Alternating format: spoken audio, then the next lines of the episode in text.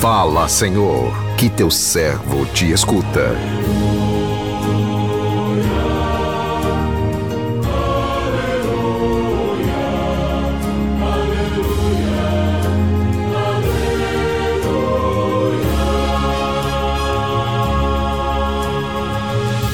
O Senhor esteja convosco, Ele está no meio de nós.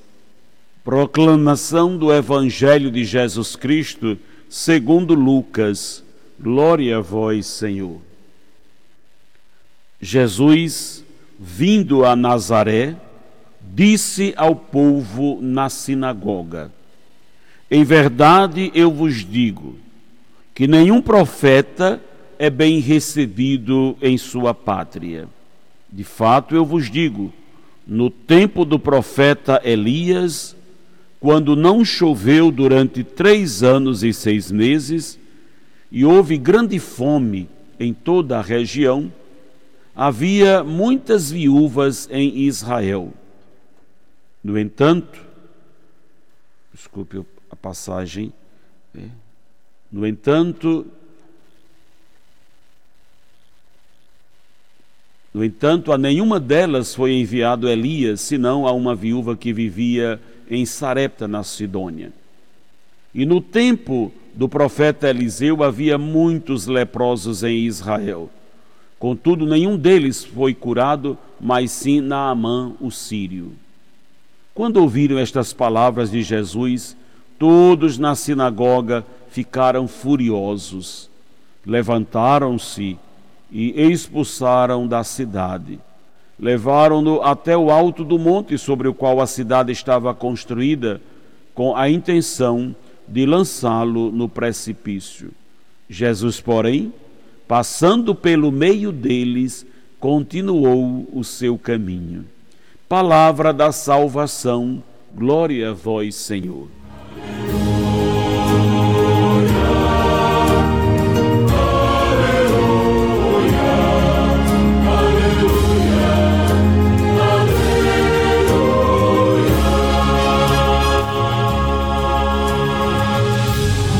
Meu irmão, minha irmã, ouvintes do programa Sim a Vida, a palavra de Deus hoje vem nos agraciar com este belíssimo, essa belíssima passagem do Evangelho que narra o início de um tempo novo, quando Jesus assume publicamente o seu compromisso de trazer de volta ao convívio do Pai a humanidade corrompida pelo pecado. Tudo acontece numa sinagoga aos redor, ao, arredores da Galileia, precisamente em Nazaré, onde Jesus viveu boa parte da sua vida no anonimato.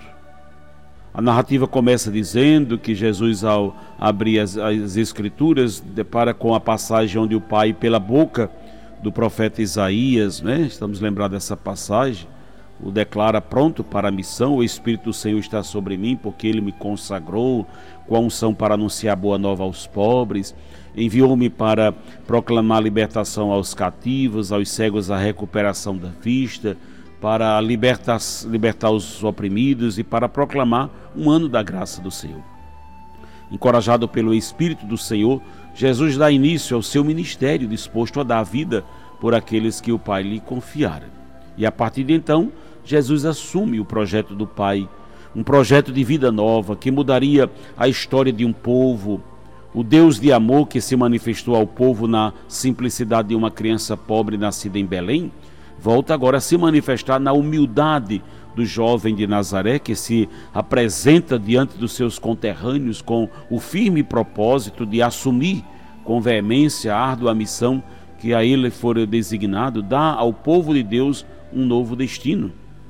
Como podemos observar no relato, no caminho do profeta, está presente a cruz. São muitos os que tentam calar sua voz, o que é impossível, pois nem a morte consegue calar a voz do profeta. É justamente depois da morte que a sua voz passa a ressoar com mais intensidade ainda no coração da humanidade. O profeta morre, mas as suas palavras ficam, assim como ficaram as palavras do profeta maior Jesus. E o texto nos fala do retorno de Jesus à sua cidade de origem, Lá Jesus experimentou no corpo e na alma a dor da rejeição, que certamente doeu mais forte ainda, porque por se tratar de uma rejeição que partiu dos seus próprios conterrâneos, aqueles que deveriam ser os primeiros a acolhê-lo. A admiração pelas palavras de Jesus, a princípio, manifestada por aquele povo, cai por terra quando a identidade do Messias lhes é revelada na pessoa de Jesus, uma pessoa simples, o filho de, de um humilde carpinteiro. Em resumo, os conterrâneos de Jesus que diziam conhecê-lo ficaram só na condição social, estavam longe de reconhecer nele a face humana do Pai. E certamente os habitantes de Nazaré esperavam por um Messias extraordinário, milagreiro, que resolvesse todas as suas questões, por isso não aceitaram Jesus. Os compatriotas de Jesus tiveram nas mãos a chave da felicidade, mas não se deram conta desta preciosidade, por isso desperdiçaram a graça de Deus e, como consequência, não alcançaram as primícias da fé, pois ali Jesus não pôde realizar muitos milagres. É, não pôde realizar muitos milagres, fez apenas algumas curas, não por retaliação contra o povo, mas pela falta de fé deles. Será que nós também não temos atitudes semelhantes ao do povo de Nazaré? Será que aceitamos o recado de Deus que chega até nós por meio das pessoas simples? Dificilmente reconhecemos a presença de Deus nas pessoas simples. Temos uma forte tendência a acreditar somente nas palavras retóricas das pessoas de alto nível intelectual e com isso deixamos de, de escapar as mensagens que Deus quer nos passar através dos pequenos. É importante, meu irmão, minha irmã, lembrarmos que Jesus, o mestre de todos os mestres, o profeta maior de todos os tempos, serviu-se de meios humanos bem simples para anunciar o reino de Deus. Infelizmente, a humanidade continua dividida. Uns acolhem a voz do profeta e se dispõem a mudar de vida, outros ignoram a sua fala, preferindo a fala do mundo. A rejeição a Jesus não interrompeu o anúncio do reino, que continua através dos incansáveis profetas de hoje, homens e mulheres que se embrenham pelo caminho da cruz, dispostos a dar a vida, se preciso for, pela causa do reino. Hoje, portanto, minha irmã, veja o relato que Jesus faz na sinagoga de Nazaré. Nazaré demonstra a simplicidade do lugar, a graça cresce na simplicidade. E o detalhe aqui geográfico mostra-nos também na nossa vida é assim. A graça de Deus age na simplicidade.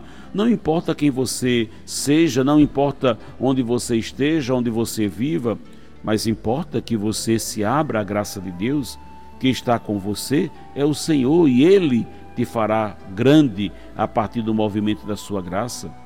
A sinagoga onde Jesus está é o lugar de aprender, de ouvir a palavra de Deus, a meditar a palavra de Deus, de assimilar, assimilar a palavra.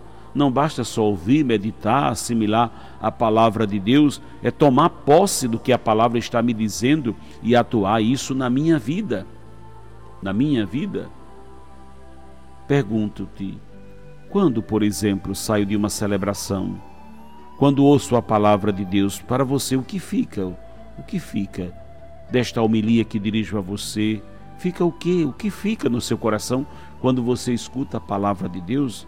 Então ali, quando Jesus se apresenta na sinagoga, ele está diante dos seus conterrâneos que haviam se esquecido de que de Deus, de, de, que de ter atuado muitas vezes de forma misteriosa. Veja, Jesus relata dois fatos daquela viúva e daqueles leprosos, pessoas que estavam fora do povo eleito de Deus. Ele agiu longe, agiu de uma forma misteriosa. Os conterrâneos de Jesus haviam se esquecido que ele pode agir da forma como ele bem quiser.